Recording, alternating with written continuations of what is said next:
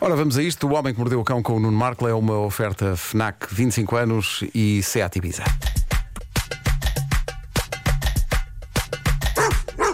O homem que mordeu o cão traz-te o fim do mundo em cuecas, com histórias marrecas, cabeludas ou carecas. Do nada das por ti a pensar, elecas, elecas, elecas, elecas, elecas.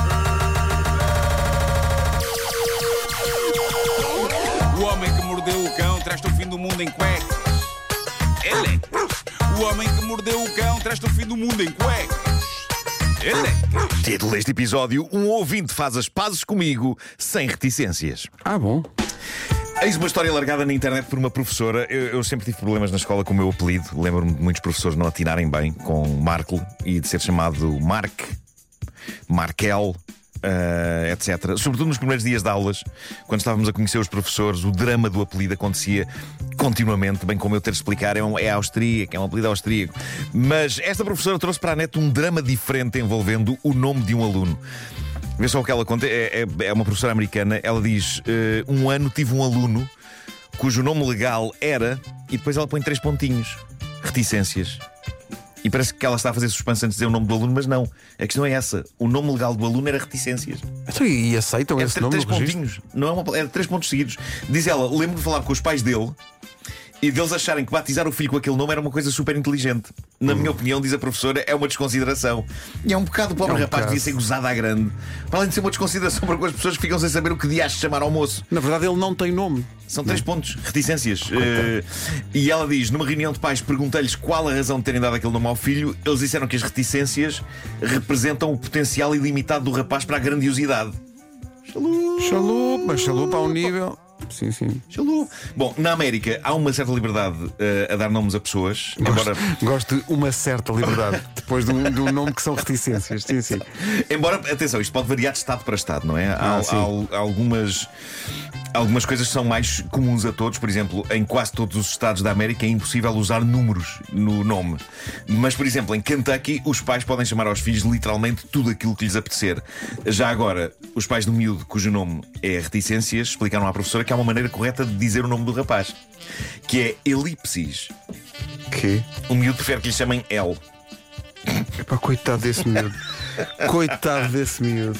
Agora, nos comentários a esta história no Reddit surgem pessoas que, conhece- que conhecem casos também originais. Há uma pessoa que diz: Um primo meu dá aulas de matemática num liceu e teve uma estudante chamada Caitlin, cujo nome se escrevia com numerais romanos. Isto é incrível. Reparem, porque o nome Caitlin tem ali no meio o som 8, que é também 8. Sim. Então se trocaram essas três letras do nome da miúda, o A e T de Caitlin, por um 8 romano. Ou seja, tu olhas para o nome da rapariga e o que lês é Kvilin.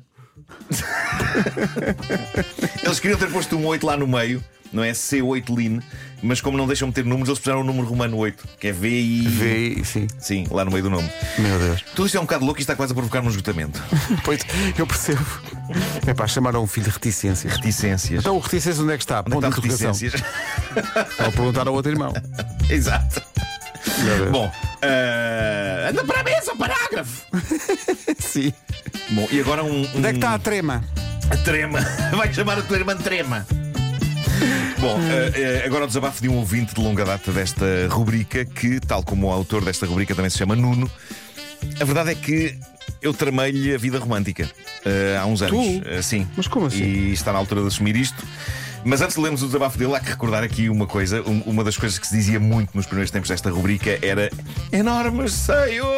Sim. Não é? E isto porquê? Porque na altura eu trabalhava numa empresa chamada Produções Fictícias, na escrita de textos de humor, e era um jovem escrevendo toneladas de textos para televisão com outros jovens, sendo que um deles era um jovem chamado Ricardo Araújo Pereira.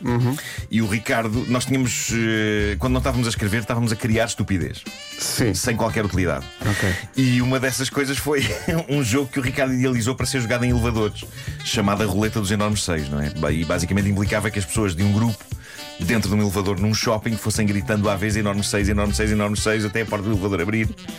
E, e quem é isso que- significava que alguém era apanhado por estranhos Exato, a gritar exato. enormes seios! Olha, uma, uma ideia, uma ideia de um dia bem E passado. Eu acho que sim, se, se quiserem levar a cabo este jogo, epá, levem e filmem. Uh, na altura não havia maneira de filmar isto facilmente. Ainda Os telemóveis não tinham ainda câmaras. Ao tempo que isso foi.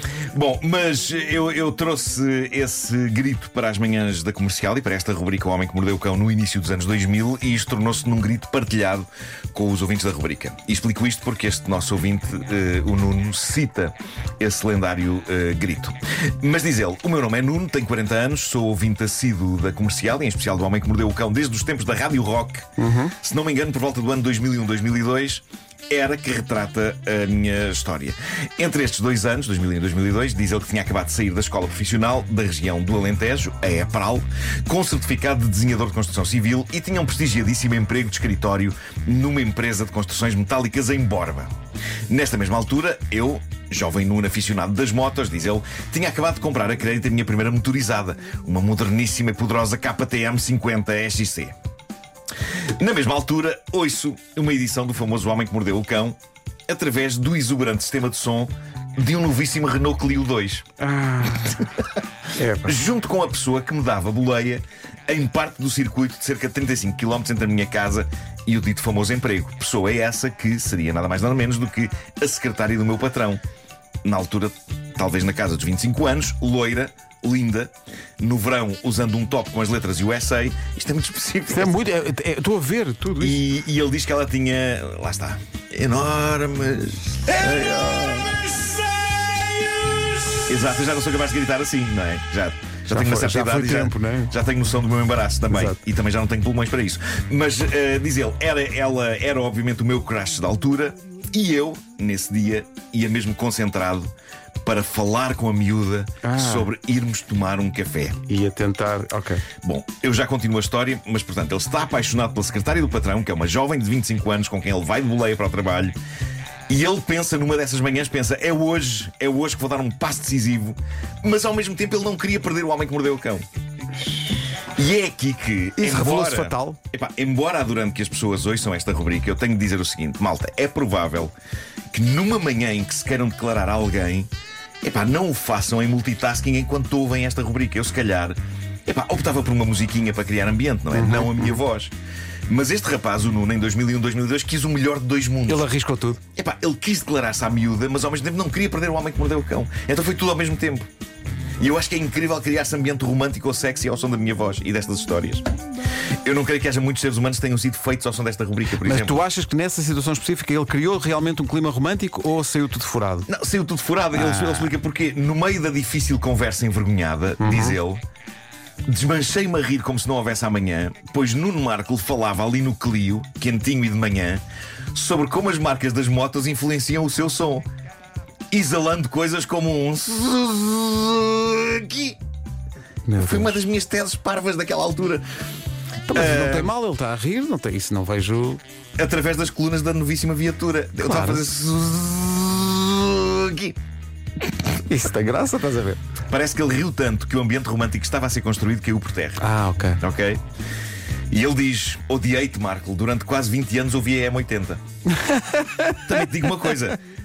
Foi drástico, mas ainda bem que seja como for, ele se manteve neste grupo. Sim, sim, sim, ao menos. Era epá, pior se tá- tivesse saído tá- para uma tá rádio em de fora. casa, está em casa. Se tivesse saído de uma rádio de fora desta empresa. Mas a culpa terá, terá sido tua ou de- do facto da Suzuki ter esse nome? Pois não sei, não sei. Eu tenho uma vaga ideia de falarmos disto. Tens, por acaso não tenho essa ideia. Mas epá, foi há muito tempo. Foi há muito tempo. Muitas vezes as pessoas lembram-se de coisas que eu não me lembro de ter dito. Ahm, diz ele, ah, no entanto, ah, agradeço pelas minhas chances com a dita formosa senhora terem ido completamente por água abaixo, de forma a que as voltas da vida me levassem pouco depois à minha cara metade, que nunca mais larguei e com quem tenho uma filha linda. Olha, então. Está a ver, senhor? Marco escreve direito por linhas tortas. Exato. No fundo, Eu aqui, queixo que correu tudo bem. eu aqui no estúdio da Sampaio e Pina, como que senti que aquela não era a pessoa, estás a perceber? Ah, sim, tu. Não é? Pois, pois, pois, e claro. daí, daí, nessa manhã, ter desenvolvido uma tese sobre como os sons de marcas de motorizadas soam ao som das motorizadas elas próprias. Claro. Eu já não me lembrava nada disto, mas de facto, por exemplo, Zundap também não podia ser uma marca de outra coisa que não Claro, é, é um registro Claro, do, claro. do som. São os Zs. Claro. Suzuki Zundap. É. Isto é estúpido. Ah, ele diz que nos últimos três anos está num emprego onde é possível ouvir a rádio enquanto trabalha e diz que voltou a ouvir este programa e esta rubrica que outrora lhe interrompeu um engate. Desde esse dia, há cerca de três anos, diz ele, não perco um episódio, tenho a app, tenho os podcasts todos varridos quando possível. Fiquei incrivelmente viciado em pessoas como vocês, uns amigos de verdade, tenho a certeza. Obrigado, Rádio Comercial, obrigado, equipa da manhã. Enormes seios, Marco. Pronto, é temos- despede, esta despedida é super comovente. Eu Tão bonito. Nunca enormes seios soou tão caloroso, não é? Quase como se fosse um abraço. Sim, sim. Enormes seios, Marco. Enormes seios para ti. O Homem que Mordeu o Cão é esta magia e é uma oferta FNAC. Há 25 anos de janela aberta para o mundo. Também é uma oferta SEAT Ibiza, disponível a partir de 6 euros por dia. Saiba tudo em seat.pt. Do nada das por ti a pensar. Elecas, elecas, elecas, elecas, elecas.